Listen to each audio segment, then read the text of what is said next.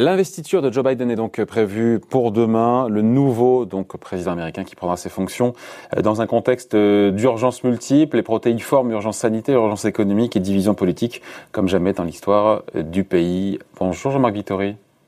Bonjour David, bonjour tout le monde. Merci d'être là avec nous, éditorialiste aux échos. Pour vous, et c'est votre édito du jour dans les échos, ça va être très compliqué pour, pour Joe Biden, mais il est conscient déjà c'est déjà un bout du chemin qui est fait. Il est conscient de l'ampleur de la tâche qui lui incombe et qui est devant lui. Hein.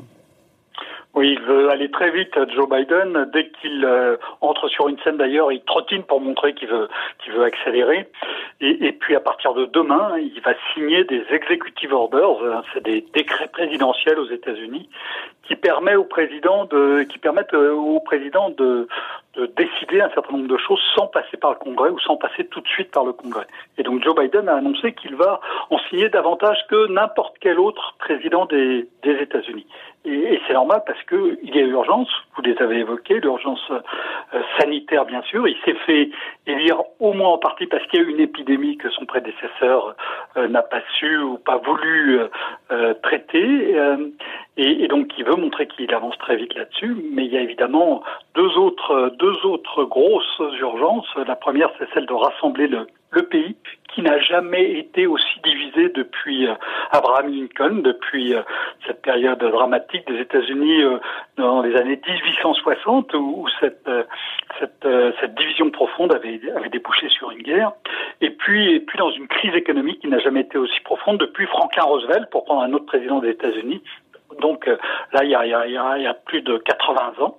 Donc euh, voilà, il prend les rênes du pays avec tous ces défis à, relever en même temps. Donc il va signer énormément, je ne sais pas si on a le nombre de, décrets, des centaines, je ne sais pas. Et sauf que derrière, pour vous après, il risque d'avoir les, mains entravées. Mais euh, pourquoi est-ce que ce mandat serait si compliqué d'un point de vue politique, puisque euh, on a quand même dit que le Congrès était à sa main finalement, non?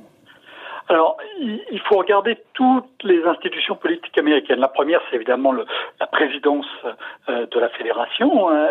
Euh, Joe Biden a été élu avec 7 millions d'avance sur son sur son. Oui, mais c'est pas ça qui, compte, vous savez bien. Ce qui est énorme. Mais ouais, mais alors si on regarde. Eh, mais 7 millions, c'est énorme, 7 millions pour le coup.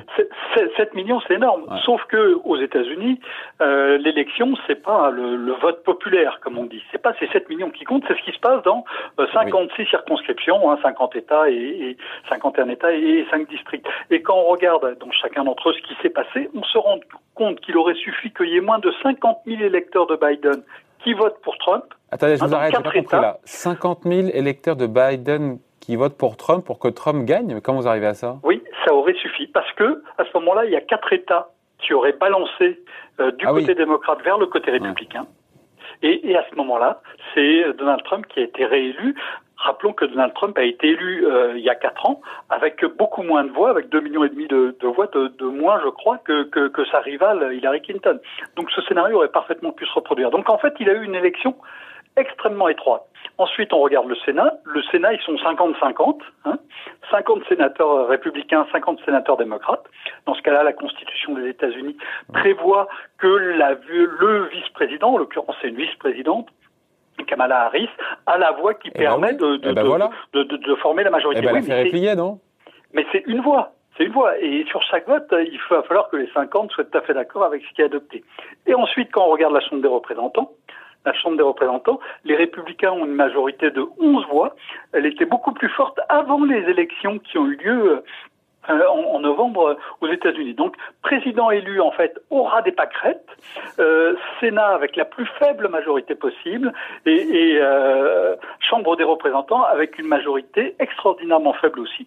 Donc, pour faire passer des décisions politiques, et aux États-Unis, il y a un certain nombre de, de cas, même beaucoup de cas, où le Sénat peut bloquer euh, le, le, les débats tant qu'il n'y a pas quand il n'y a pas une super majorité de 60 sénateurs.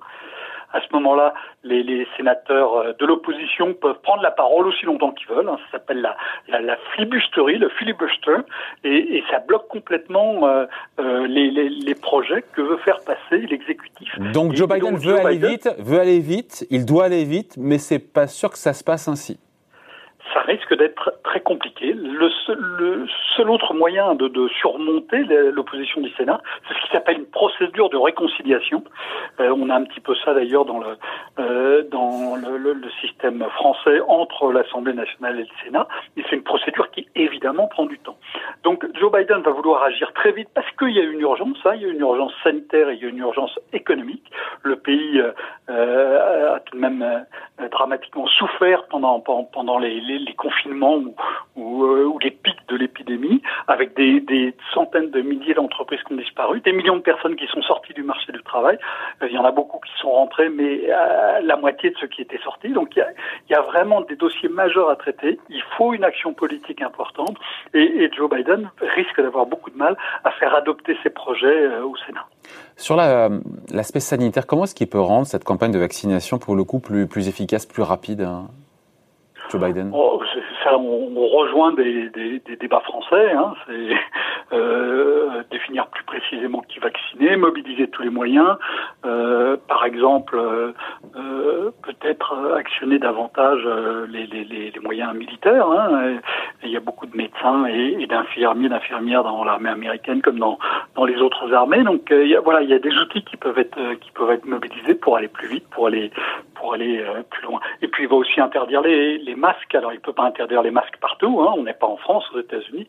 Euh, les États ont. Enfin, pas interdire les masques, contraindre, obliger le port du masque, vous voulez dire il ne peut pas obliger, pardon, il ne peut pas obliger, le, le, imposer, voilà, ouais. le, le, port du masque. En fait, mais il va même le faire dans tous les bâtiments publics.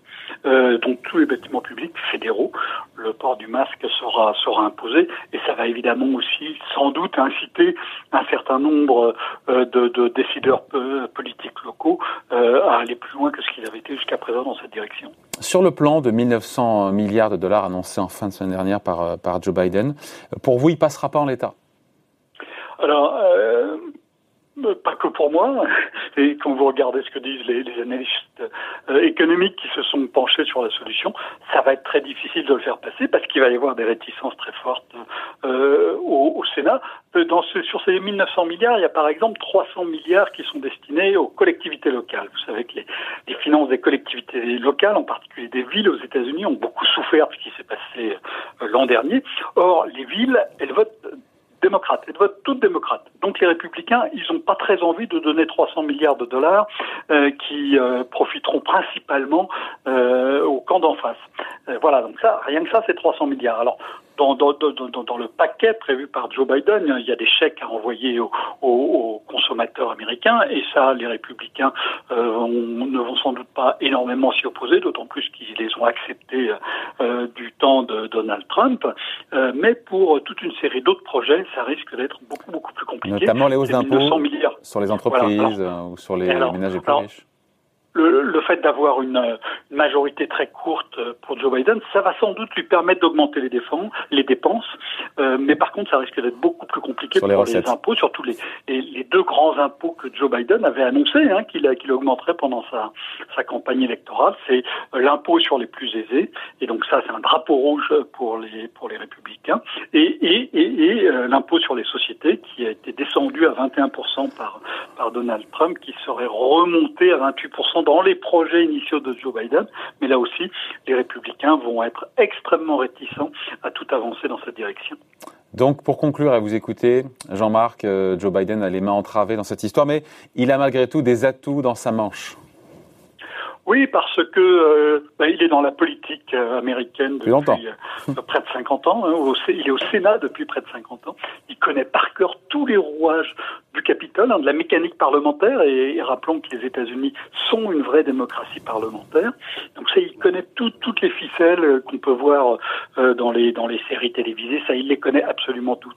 Et puis, il a formé une équipe. Alors, on pourrait dire, bon, il y a beaucoup de gens qui ne sont pas tout jeunes dans son équipe, mais il y a aussi des gens qui ont de l'imagination Et, donc, euh, ça, fait deux, points très forts avec lesquels il pourra, euh, avancer. Mais, est-ce qu'à partir de ça, il, saura se transfigurer? Il a 78 ans. Hein, est-ce qu'il saura devenir un autre homme? Est-ce qu'il saura faire euh, la mue qu'a su faire un Franklin Roosevelt dans les années 1930 euh, Pour l'instant, ce n'est qu'une question.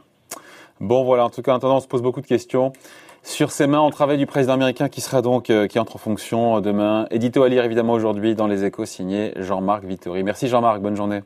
Merci, au revoir. Bye.